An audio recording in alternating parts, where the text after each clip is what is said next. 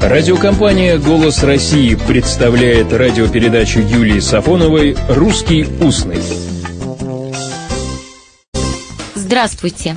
Помните, в вишневом саде Гаев говорит, а здесь почулями пахнет. А как вы думаете, этот запах приятный или такой, о котором говорят «фу, воняет»? И вообще, чем пахнут почули? Почули – это тропическое растение. Родина Филиппинские острова. Из этого растения получают эфирное масло, которое используется в парфюмерной промышленности.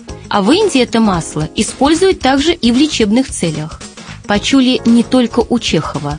У Гаршина в «Медведях» читаем Ольга Павловна вынудила у него обещание прислать ей медвежьей помады.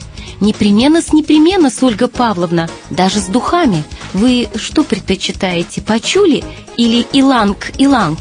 Ну вот, еще и иланг-иланг. Так называется высокое дерево, из лепестков которого извлекают эфирное масло, которое, как и почули, используется в парфюмерии. А вот опять Чехов, ворона. Пахло еще чем-то, чего описать нельзя, но можно обонять в любой женской квартире. Смесь женских почулей с мужской сигарой. Во времена Чехова словосочетание «духи-почули» было устойчивым. Слово «духи» можно было опускать. Было понятно и так, что «почули» — это «духи».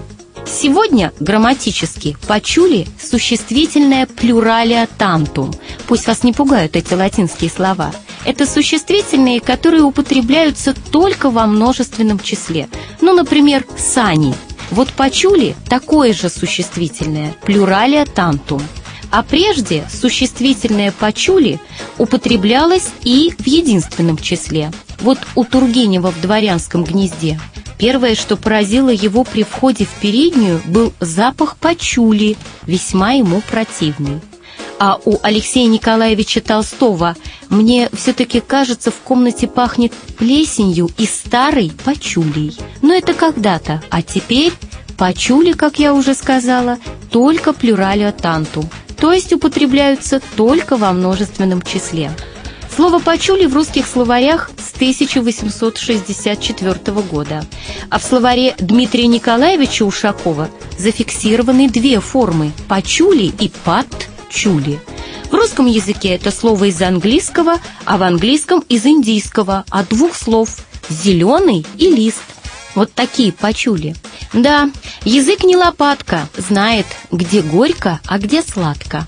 А вот у Владимира Ивановича Даля есть такой вариант этой пословицы. Язык не лопатка, слышит, что горько, что сладко. А разве язык может слышать? А запах, например, можно ли слышать? Сначала к живой народной речи, к Далю. В словаре Владимира Ивановича читаем «Слышать иногда вообще чувствовать, осязать, особенно обонять». И говорится о четырех чувствах, кроме зрения. Я никогда почти угара не слышу, то есть не чувствую носом, обонянием. У слепых осязание бывает так тонко, что они пальцами слышат, где очко на карте. И совсем интересный пример. Собака слышит чутьем. Такое же значение глагола «слышать» в значении «чувствовать запах» находим и в словаре Сергея Ивановича Ожегова и Натальи Юльевны Шведовой. Замечать, чувствовать. Слышу, что по руке муравей ползет. Не слышит запахов кто-нибудь. Значение-то тоже, но вот помета «разговорное». А значит, в обиходе в русском устном выражение «слышать запах» допустимо а вот в нейтральной речи не рекомендуется. Поэтому, если описательно говорить о Гаеве, то он почувствовал запах пачули. Всего доброго, добрых запахов и интересных встреч! «Русский устный» – программа Юлии Сафоновой.